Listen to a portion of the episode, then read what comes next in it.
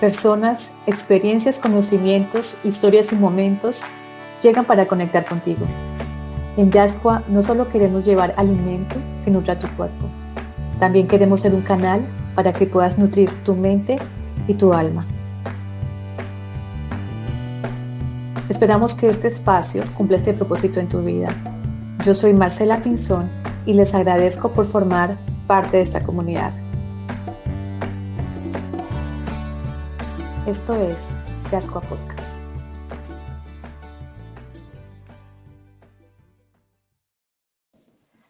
Jairo Castañeda Barragán es el fundador de Lo que Llevas, donde aparte de su experiencia como conferencista, ingeniero y consultor de negocios, ofrece talleres y cursos para el desarrollo profesional. También entrena personas para que puedan hablar con alto impacto. Cada día se despierta preguntándose cómo puede ser mejor persona. El bossa nova y el smooth jazz sacan su sonrisa más tierna. Ama contemplar a Emiliano, su hijo de dos años, pues los gestos e intenciones de un niño le recuerdan que la vida es hermosa. Le encanta la lectura y la oratoria. Le preocupa que todavía se crea en la ley del más fuerte. Eso no le agrega valor al mundo. Le parece curioso que vivamos en una sociedad en donde hay más tendencia a la queja que a la solución. Se siente afortunado de encontrar una esposa como Darling, tan comprensiva y de alta calidad humana. Aprende mucho a su lado. La comedia es el complemento ideal que cualquier mensaje importante debería tener. Y para él, el bullying será historia cuando todos nos enfoquemos en ponernos en los zapatos del otro. Jairo es una mente poderosa, con una historia llena de resiliencia y sensibilidad conecta y saca lo mejor de las personas, empresas y organizaciones. El universo lo puso en mi camino para crecer y aprender a superar muchos miedos y le agradezco realmente por ser parte de este episodio. Bienvenidos. Bueno, estamos aquí nuevamente con un invitado del podcast de Yascua. Eh, estamos muy contentos porque Jairo Castañeda ha aceptado esta invitación y bueno, muchas gracias Jairo por estar acá. Eh, gracias, gracias por invitarme. Cuéntanos a la comunidad de Yascua, eh, ¿quién es Jairo Castañeda? ¿De dónde vienes? ¿Dónde naciste? ¿Cuál ha sido como tu recorrido profesional a lo que te ha llevado lo que haces ahora? Y bueno, ¿cuál es tu historia? Bueno, qué lindo empezar con esa pregunta porque es la más difícil. ¿Quién es uno? ¿Quién soy? Soy un inquieto, así me describo muchas veces, que, mm, que no se cansa de aprender día a día y con esa sed inagotable de experiencias y de información voy construyéndome. Para eso necesito herramientas o me he valido de herramientas como la profesión, como el conocimiento alternativo, porque también he estudiado otras cosas que complementan la profesión y la realidad. Soy un cazador de momentos cruciales de la realidad para que me lleven a incrementar la sabiduría. Soy ingeniero industrial de profesión, consultor SAP de negocios, de logística y actualmente conferencista también virtual por la cuarentena, pero lo hacía presencial y sé que lo volveré a hacer, porque lo que más me encanta de este tercer eh, área que te mencioné es la oportunidad de aprender de la gente. Si tú llegas a dar un discurso, terminas recibiendo más de lo que fuiste a dar, o hay un intercambio hermoso. Y ahí esas tres áreas me definen completamente. Aunque voy a seguir estudiando más cosas. ¿En qué momento de tu vida tú te convertiste en esto? ¿Tú desde pequeño sabías que ibas a hacer esto o, tuviste un, un clic en algún momento que te reorientó a lo que estás haciendo ahora? Me voy convirtiendo todos los días en esto, porque es un proceso gradual, pero si hay una etapa que significó un brinco, un salto cuántico. Y fue el 2015. Dicen, no sé si tú has escuchado, Marcela, que cada etapa de la vida viene por siete años. de 7 a 14, 14 a 21, bla, bla, bla. Sí. Coincide con que los ciclos, coincide que a los 35 yo estaba en un cambio de ciclo y me cansé de la vida que llevaba. Sobre todo, hubo un llamado a cambiar de hábitos. Mis hábitos estaban descompuestos, o por lo menos así lo vi cuando llegué a los 35, y dije, hay que tomar decisiones muy fuertes que la vida antes, entre un antes y un después. Porque mm, sí, estaba sufriendo enfermedades, problemas del entorno, de convivencia, y eso es una alerta a que algo interno necesita ser ajustado. Jairo, este camino eh, el hecho de que tú hayas escogido ingeniería industrial, de que hayas decidido irte por, por, por, por esta línea, ¿fue algo que lo impusieron en tu casa o fue una decisión propia, era un sueño o tú lo hiciste, bueno, empezando el camino tú lo hiciste por, por lo que la mayoría lo hacemos, por, por seguir ese compromiso social, esa orden familiar, o, realmente hay un deseo en ti de, empezar este camino por este lado? Ser ingeniero fue impuesto subliminalmente en mi casa. Por lo que decías en tu pregunta, el estándar social, lo que es políticamente correcto, hay que dedicarse a algo que te permita parecer un hombre hecho y derecho, esa expresión famosa en la sociedad. Y mm, la carrera no me disgustaba, pero tampoco me despertaba la gran pasión. Y lo otro que le fui sumando a mi vida, la consultoría SAP, era como mitad y mitad, como que medio me gustaba y medio no me gustaba. ¿Qué es consultoría SAP para los que no saben? Defínenos qué es consultoría SAP para más o menos tener la idea. SAP es un software con el que administran las grandes compañías, las multinacionales, todas esas compañías de primer orden mundial tienen ese software porque vale 6 millones de dólares. Creo que la versión más barata está por rodeando los, el, 1 millón de dólares. Y um, en la consultoría SAP, yo soy un funcional de esa rama, pude ejercitar algo de lo que me hizo brincar al tercer eh, área de mi vida que te conté de la conferencia, porque ahí me relacionaba con muchos compañeros, había trabajo de grupo, había que presentar ideas ante un público y allí hacía un poco de lo que sí me gustaba y un poco de lo que no me gustaba, que sí estaba relacionado a la ingeniería industrial. Y lo tercero sí fue algo que yo quería hacer de niño, de hecho era lo que mi niño interior soñaba hacer, pero el adulto exterior lo pisoteó y la familia ayudó a que no, no hagas nada riesgoso. Esto de ser conferencista, de contar historias, de ser humorista, de ser artista, no va, eso no está dentro de los cánones de un hombre hecho y derecho. Y obvio que de maltratado internamente hay cosas peores en la vida, pero eso era como un luto interno, Marcela, que yo tenía y que debía ir poco a poco transmutando, canalizando hacia un modelo de vida más constructivo que yo soñaba. O sea que tu elemento en sí era ese, el humor, contactar con las personas, estar en un escenario, ese es tu elemento, tú ahí siempre te has movido.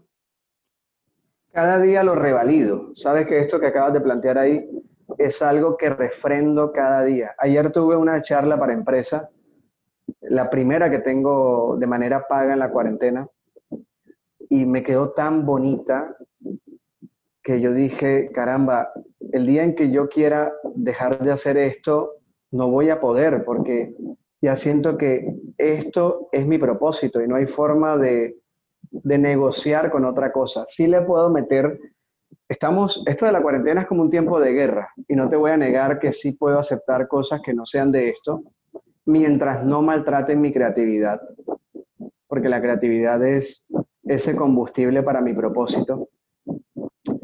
Y dejar de hacer del todo este trabajo de conferencia, de compartir con públicos, de enseñar oratoria a mi estilo, disruptiva, no lo voy a poder dejar de hacer, porque me siento como un niño, siento que el niño interior está celebrando cada vez que yo hago esto del humor y de la conferencia.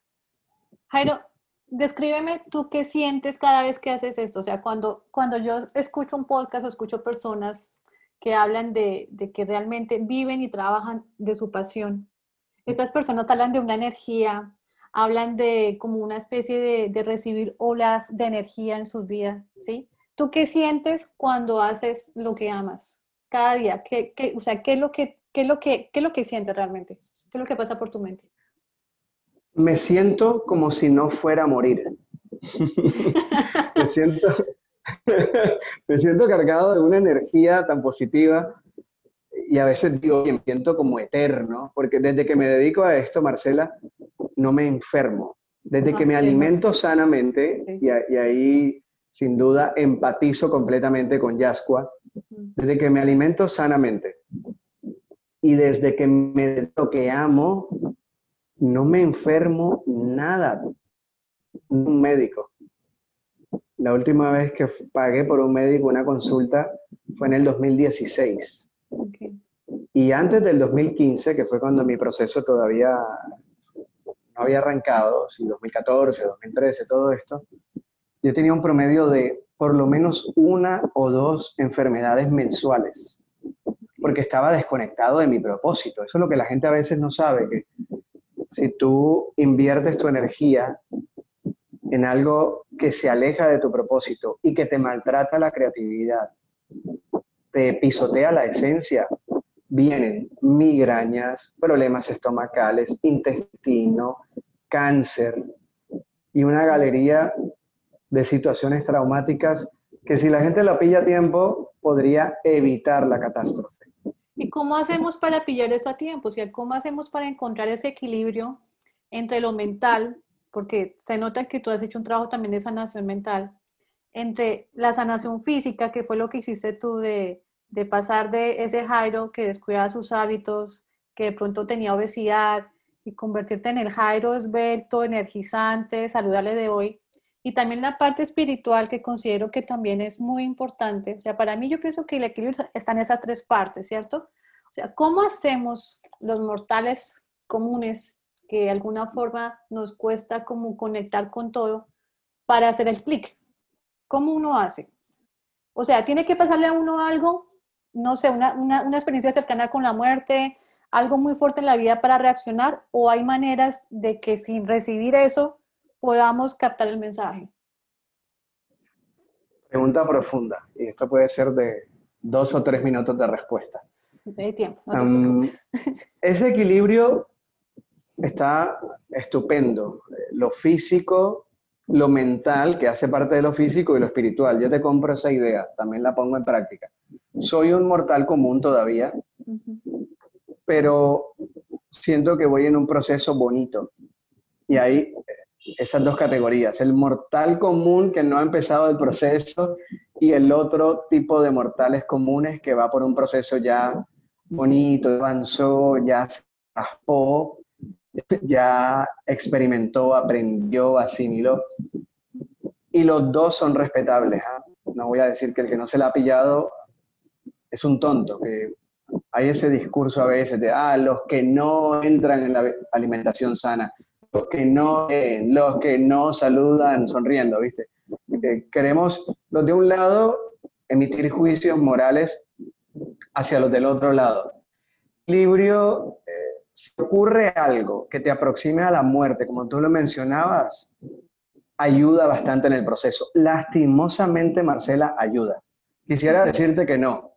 Quisiera decirte que uno puede encontrar esa idea sin tener que poner en riesgo tu integridad. Pero en mi caso, sí hubo una aproximación a la muerte o varias aproximaciones a la muerte graduales que me pusieron a pensar o me hicieron replantear esa pregunta mágica, Marcela, ¿qué estoy haciendo? ¿Qué está pasando? ¿Por qué tanto tiempo al día triste? ¿Por qué tanto tiempo preocupado, con miedo, con nervios?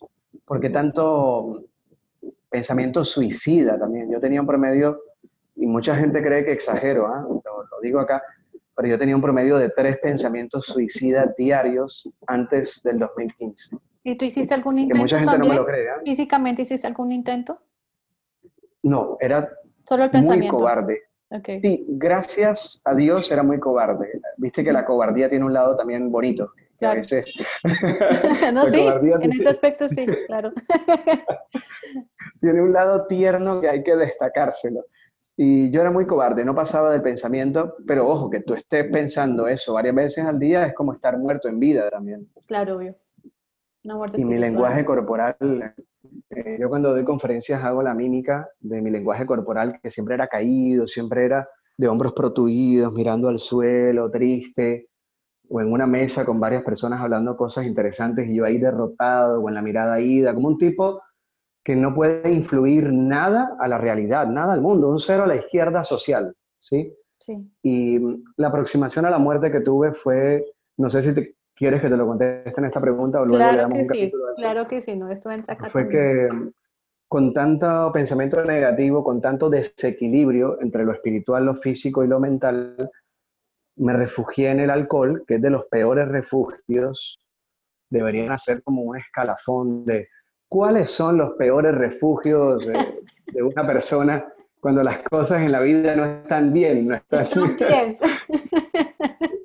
Y está- uy, hay una galería de refugios, alcohol, drogas, pornografía, hay de todo y para Sí. todos. Sí, sí, sí. Sí, eso es como un San Andresito de refugios.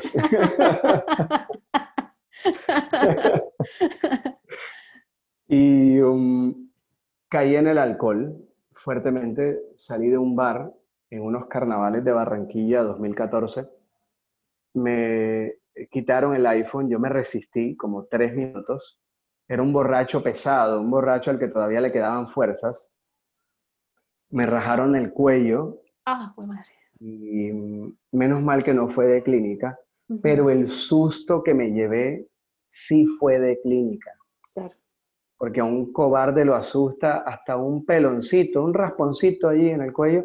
Estoy dando igual. Claro, quedé con eso eh, ensangrentado, no profundo, llegué a mi casa, me curé, tuve que mentir en mi casa, decir que, Mm, que había sido por la calle, otra cosa, menos estar borracho en un bar, perdido y desconsolado. Mm. Y um, ese día mirándome al espejo, Marcela, dije, ya, hasta aquí llegamos, eh, basta, se acabó. Ah, Mucho sufrimiento, mucho, mucho ya. eh. Claro. Y mm, a partir de mañana voy a empezar a construir una nueva historia. ¿Cuál a partir de mañana? Desde ya empieza a construirse una nueva historia. Al día siguiente todavía estábamos en carnavales. El- la herida fue a mitad de carnavales, quedaban dos días. Yo dije, no, no, mañana no salgo a rumbear, voy a rechazar las llamadas de los amigos tóxicos. Sí. Bueno, yo tenía amigos tóxicos porque yo era el tóxico principal. Eso quiero que quede claro acá. Se atrae, uno Que es atrae ley de. Sí, claro. Total, Marce, ley de atracción.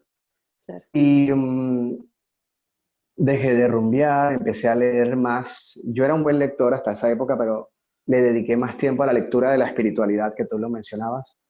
Me llené de fuerza y ahí empecé a cimentar el nuevo camino. Empecé a pasar al otro territorio. Sí. Ah, qué bello, Jairo, esa historia. Gracias. Es muy bello. Yo me tomé el atrevimiento para, para esta entrevista de ver tu face. Nosotros estamos en Facebook, pero yo nunca había visto tu perfil. Entonces dije, quiero ver el Jairo de, de antes. O sea, yo conozco a. Jairo hace que un año más o menos por redes, pero, Sí, sí. pero yo no conozco el Jairo de antes, no tengo ni idea quién era el Jairo de antes, entonces me puse a, a ver tus fotos en Facebook y ahí más o menos me hice una idea del Jairo de antes. Algo que me impactó muchísimo, bueno, sí hay un cambio muy grande en la parte física, aunque tú dices que tú eras obeso, pero no, o sea, no eras obeso, eras gordito, pero, pero tampoco Te confieso obeso. que borré, borré muchas fotos, Marce. Ah, entonces, decir, entonces no vi las fotos de obeso, entonces yo creo que... De pronto alcanzaste a ver algunas, pero hay peores y te las, luego te las mando al interno y si la quieres publicar acá, públicala para que se vea el impacto de la, alimen- de la alimentación sana. Pero dale, sigue. Pero sí, pero digamos eso que tú dices, sí lo noté mucho en tu mirada, en las fotos de antes y en las fotos de ahora. O sea, tu semblante es otro. Es, es, es un duda. semblante lleno de energía, es un semblante, para mí lleno de paz también. Es un semblante, es un semblante diferente, pero me impactó mucho también algo y es que tú eres un viajero, tú has, tú, o sea, tu mente es muy grande, tú no, no solamente te has llenado de libros, te has llenado de conocimientos, sino también te has llenado de personas y de lugares, tú has viajado muchísimo. Eso, eso me pareció muy, muy bonito de ti. Entonces, cuéntanos de qué manera salir del país, conocer nuevas culturas, conocer otras cosas, modificaron también o ayudaron a este camino. Sí, te voy a contestar de los viajes, pero voy a hacer un apunte pequeñito sobre el semblante, que ahí hay algo también para rescatar. Mi mejor amigo, Javier, ha sido testigo de todas mis etapas, las mejores, las peores, eso lo odio, sí, las mejores, las peores. Y um, yo le pregunté en qué momento él se dio cuenta que yo había empezado a cambiar realmente, firmemente. Y me dijo esto que tú percibiste, Marcela, por el brillo de tus ojos.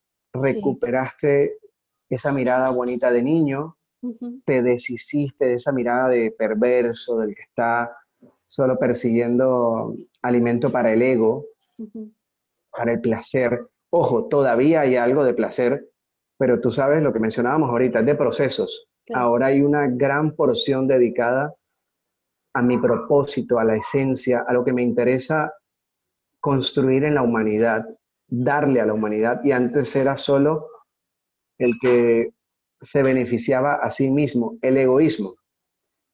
Y los viajes se enlaza con esa anotación. Me encantaba ese espíritu aventurero, ir de país en país. Tuve la suerte y la fortuna de, de ganar un sueldo que me lo permitía.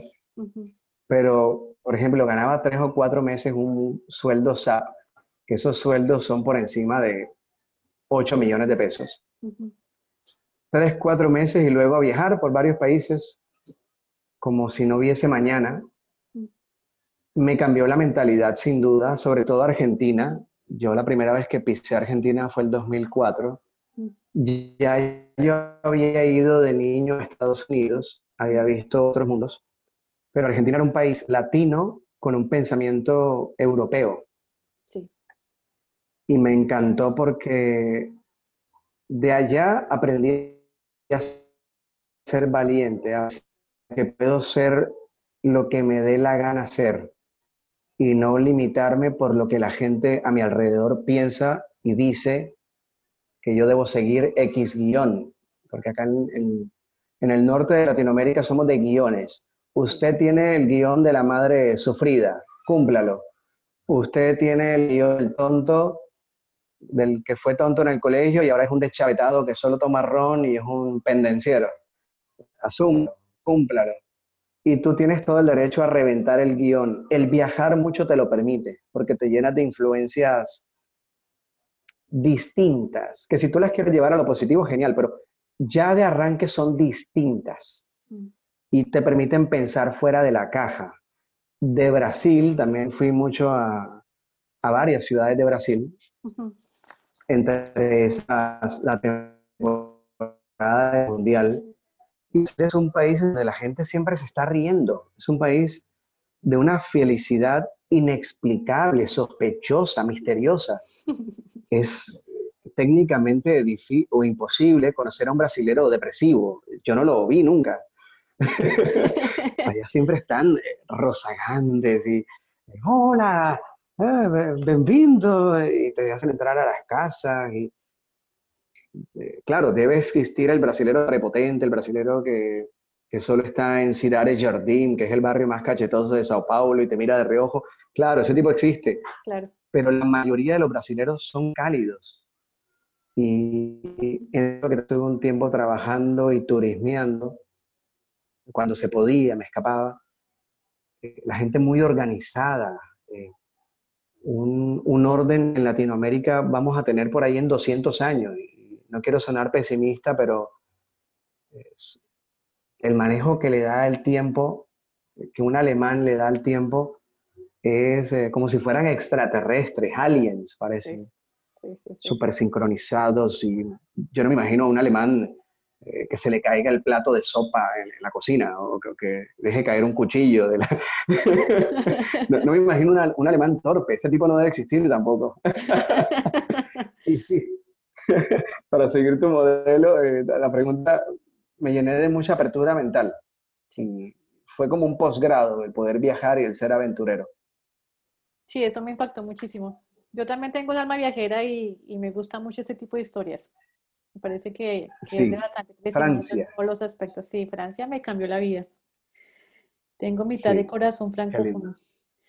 Bueno, Jairo. Qué lindo. Para los oyentes, eh, Jairo hace algo que, que, que, pues, lo conocí porque busqué su ayuda para eso. Y es, él trabaja ayudando a superar los bloqueos para hablar en público. Jairo lo hace a partir de su propia historia porque Jairo fue tartamudo, ¿cierto? Entonces, cuéntanos cómo es esto. Bueno, la tartamudez en mi vida fue otra es que obesidad.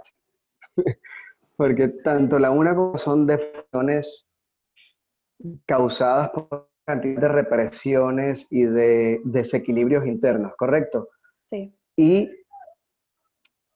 quise emprender este proyecto que tomó forma en la cuarentena. En abril di mi primera clase de oratoria disruptiva para gente muy bloqueada, como tú lo dices, para gente como lo que yo fui, porque solo podía hablar desde mi propia historia y siento que hay mucha gente que quiere hablar con impacto ante las cámaras o ante un público y no le encuentra la vuelta. Y yo sirvo de vehículo para que esa persona recupere su voz interna. El haber sido tartamudo fue otra especie de obesidad, porque tanto la una como la otra son deformaciones del cuerpo ante la represión, ante el desequilibrio.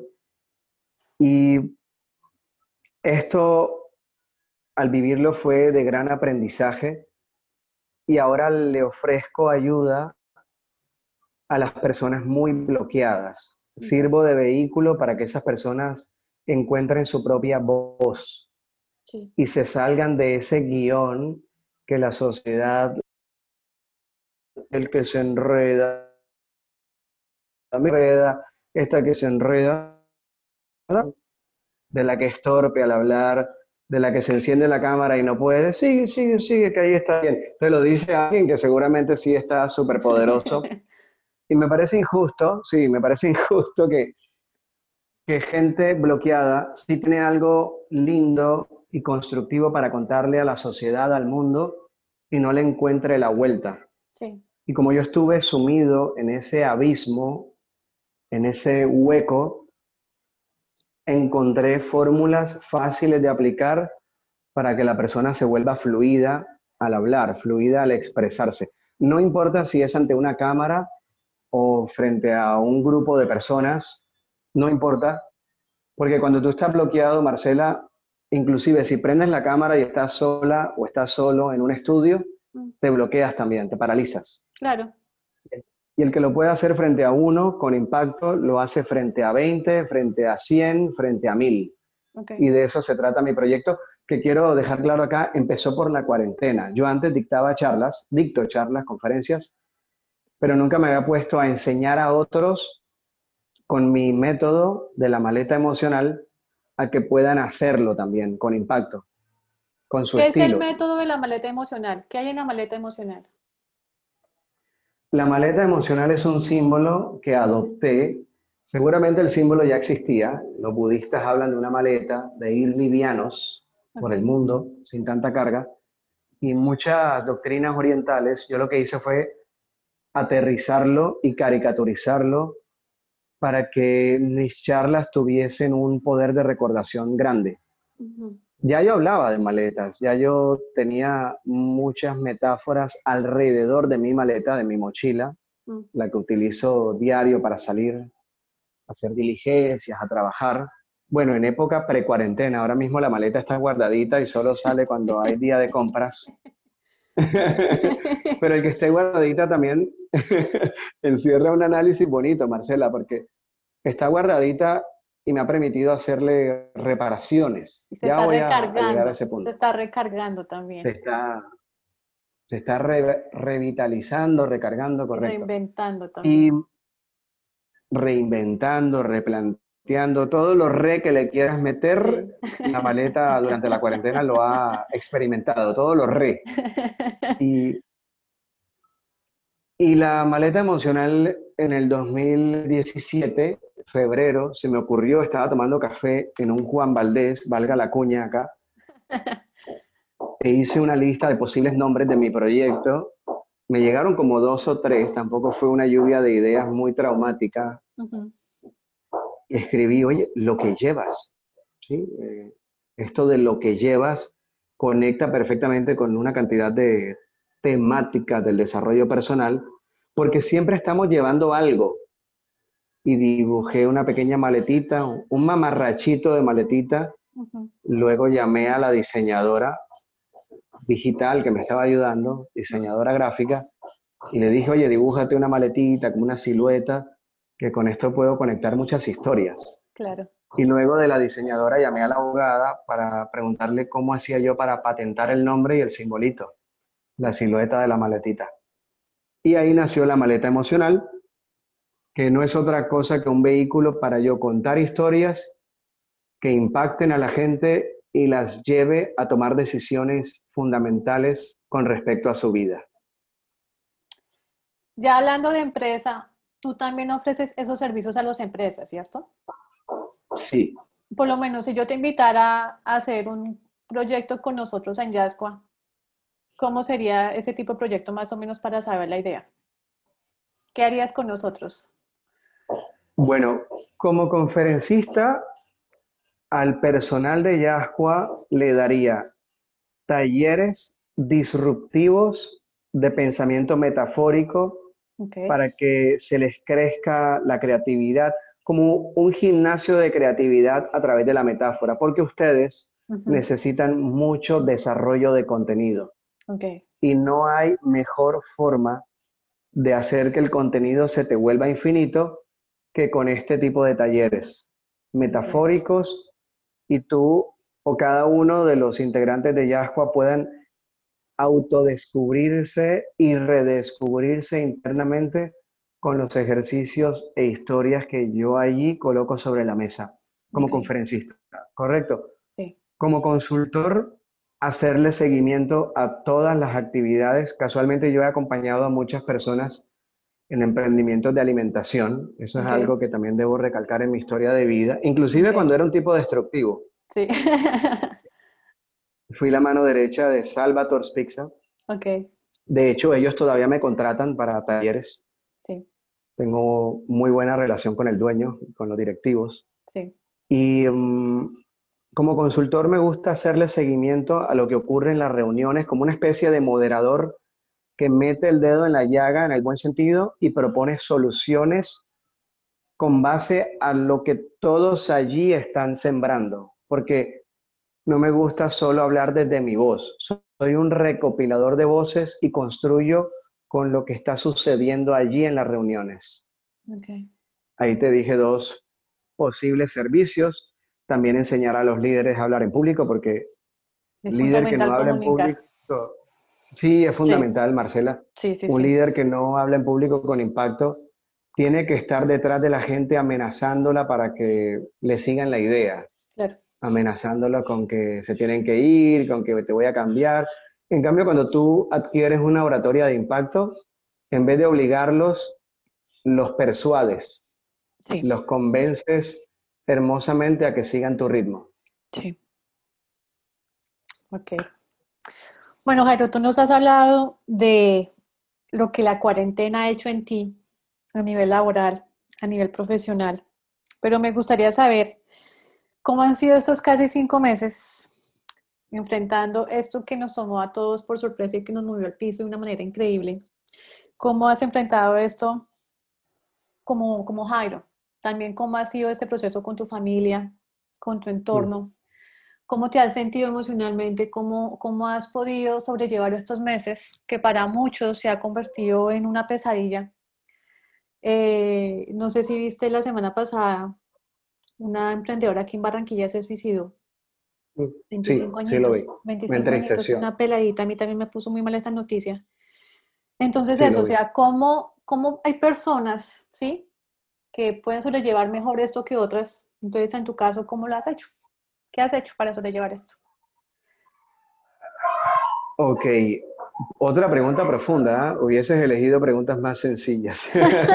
Yo soy bien profunda. me, encanta, me encanta que sean profundas.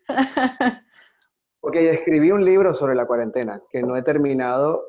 Lo hice hasta junio, lo dejé en remojo. Un amigo me está ayudando a caricaturizarlo. Lo voy a retomar en estos días. De hecho, antes de esta llamada le mandé un mensaje al ilustrador advirtiéndole que ya voy a a sacarlo del remojo para que él termine otra parte. Y ha sido de crecimiento, de evolución, de autodescubrimiento, de pesadilla también, Marce, no te lo voy a negar. He tenido minutos y horas de pesadilla. Okay. Uno puede estar supuestamente avanzado en el desarrollo personal, dar charlas, lo que quieras, pero no te eximes de las pesadillas. Y um, la convivencia familiar ha sido bonita, aunque estamos en un espacio pequeño, porque nos vinimos a la playa, sacrificamos espacio por paisaje. Llevamos cinco meses acá en la playa, pero claro, hay momentos, tenemos un bebé pequeño, tú sabes, de casi dos años y estar trabajando y con él allí agarrándote la mano o la pierna porque quiere jugar y tú ¿Cómo le dices, debo concentrarme aquí para darte de comer? ha sido confrontador en el buen sentido. Mi marca ha tenido una visibilidad que no tenía antes de la cuarentena, Marcela. Sí. Eh, Caracol, RCN me han hecho pequeños clips. Han buscado mi historia, así como tú me la estás buscando ahora. Mm. Ellos también me han pedido contar tuve una entrevista con el famoso actor Tres Palacios que ya perdí la cuenta, tuvo cientos de miles de visualizaciones y habrá llegado quizá al millón. Y la gente escribiéndome por el interno, uy, qué genial, te hiciste famoso, amigo. Yo, no, no, no, todavía soy un mortal. un mortal del común, como, como tú dijiste. Pero sí llegamos a lugares en donde antes no, y eso ha sido bonito. La cuarentena me dio un eco, y no por ego, me dio la oportunidad de llegarle con mi voz a muchas personas que antes no sabían que yo existía y que antes yo no sabía que ellos existían también. Poder um, estrenar un, ahora tengo un Zoom cada viernes de comedia, de estudiar comedia, compartir lo que he aprendido de la comedia con otras personas, ejercitarnos y disminuir la probabilidad de ser aburridos. Porque integro la oratoria con la comedia, tú muy bien lo sabes que eso me gusta. Sí, sí, sí. Y bueno, tú eres beneficiaria de mi comedia también. y conocer más a mi esposa, compartir con mi hijo muchas horas al día, en vivo, 24 horas, sin poder tener una niñera de encárgate de él mientras yo me, me sumerjo en mis contenidos. No, no, la niñera soy yo, la niñera es mi esposa. Bueno, mi esposa es una niñera que hace las veces de guardia de seguridad. Cuando él me está molestando, ella llega ahí a, llevarse al, al bebé desadaptado. y um, ha sido redescubrimiento para ya colocarle la cereza al postre a esta respuesta. Como dicen en la costa, he botado el chupo, he tenido momentos infernales.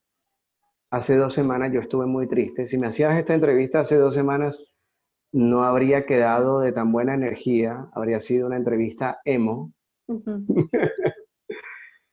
Pero mm, también nos da la capacidad de recuperarnos y de cantar por la mañana. Yo me levanto a las 3 de la mañana. Wow, ¿en serio? Eso fue otra herencia que me dejó la cuarentena.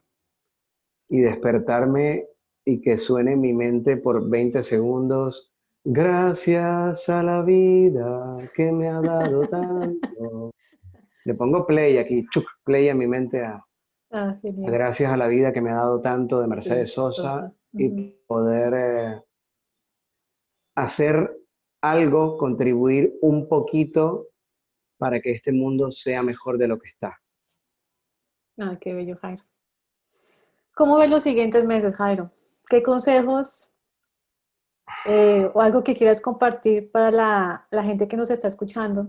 ¿Qué consejos puedes darles para que podamos enfrentar lo que viene?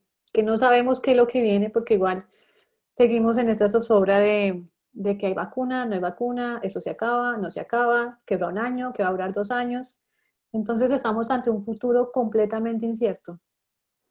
¿Qué consejo tú le harías a las personas que te escuchan para poder enfrentar lo que viene, sin saber qué es lo que viene? Genial. La incertidumbre, ¿cómo afrontar la incertidumbre? Sí. Y a la palabra consejo, yo le cambié algo. Yo digo que comparto lo que me ha funcionado o lo que yo supongo que me puede funcionar ahora en esta, entre comillas, nueva normalidad que llama la gente. Sí. Si es que ya les contaré si me funcionó o no, pero es algo que yo siento que me está haciendo sentir tranquilo. Primero, tener claro qué cosas no volverán a ser como antes. Mm. Esta mañana o desde ayer difundí una pregunta en mis chats, en mi WhatsApp, y le dije a mis amigos, ¿qué aspectos del mundo crees tú no volverán a ser como antes? Mm. La gente va a creer en la higiene. Yo creo que la higiene se va a volver una religión. Que es bueno, eso me parece muy bueno, no entrar con zapatos a la casa. Yo por lo menos envidiaba eso en los alemanes, los japoneses y los franceses. Cuando yo viví en Francia a los cinco años, yo me acostumbré a eso. Y llegar a Colombia hacer lo contrario, decía, uy, no, aquí hace falta eso y ahorita que todo el mundo lo está haciendo, me siento tan feliz. Genial, me encanta, eso me, encanta. me gusta que lo, que lo cuentes así porque sin duda que empalma con, ese, con esa expectativa que tengo de la nueva normalidad, que la higiene se vuelva como Japón, como Alemania. Sí, perfecto, eso es genial. Una religión. Sí también eh, replantear los modelos sociales, los modelos de amistades. Creo que ahora más de uno lo va a pensar dos veces antes de andar con una persona que no te aporte nada. Sí. Vamos a valorar el tiempo. Sí. Que esto para mí empezó en el 2016 con mi cambio gigante. Y en la cuarentena se ha reforzado. Por ley de atracción, gracias a Dios, gracias al universo, al cielo, solo me rodeo de gente que me aporte. Y si llegan a mí siendo gente que no me aporte, yo tener la maquinita transmutadora para sacar lo mejor de ellos, porque tampoco soy de ese pensamiento de, ah, expulsa, échales insecticida a la gente que no te aporte, que son como insectos, no, tampoco. Claro. Cada uno está en sus procesos, sí estar en proceso. Y entender que uno puede ser eso también. Sí, claro. Si uno se desconcentra, si uno se distrae, puede ser ese destructivo, ese tóxico, esa víctima. Uno puede llegar a serlo, sin duda. Sí. Y um, de esas cosas que también imagino en esta nueva normalidad, mm, bueno, los vínculos familiares también estaban muy, desechos, reventados, la convivencia. Hoy veo a mi madre cada 15 días, la visitamos con todas las medidas de bioseguridad, pero antes la veía frecuentemente y no la disfrutaba, de pronto tenía el celular en la mano chateando con gente más interesante que ella. Y ahora al verla, como la ley de lo escaso, ¿cierto? Sí, claro. En la escasez hay valoración, se extraña lo que no, lo que antes era abundante. Sí. Y volver a encontrar ese valor en ella y que nos pasa con toda persona a la que ves mil veces. ¿eh? Sí. Creer que ese al que has visto mil veces eh, ya no tiene más para dar. El modelo educativo me, encanta lo que está ocurriendo. Obvio, hay un lado de injusticia porque las personas de escasos recursos no tienen en su casa ni los computadores, ni el megacelular, ni la concentración, porque en esas casas te imaginarás el ambiente de discusión, no hay comida, el picó del vecino a volumen 200. Y a pesar de eso, la educación pegó un brinco, la pedagogía y toda la, la educación digital, bien sea formal o alternativa, nos está llevando a que cualquier espacio es puente de educación, puente de crecimiento. Yo he aprovechado mucho la cuarentena para educarme uh, y reeducarme. Hice un curso de stand-up comedy con la mujer que entrenó a Oprah Winfield y a Bill Clinton. ¿Cuándo iba a ocurrir eso en la, en la realidad? ¿Cuándo? Nunca. Y aprovechar toda la herencia que nos va a dejar la cuarentena para edificarnos como personas. Y ahí te dije cuatro puntitos, pueden haber más, pero ahí poco a poco los vamos soltando. Genial, Jairo. Bueno, Jairo, yo creo que dejamos hasta acá. Ha sido una charla bastante bonita, bastante alentadora, de mucho aprendizaje. Te doy muchas gracias por haberme aceptado esta invitación.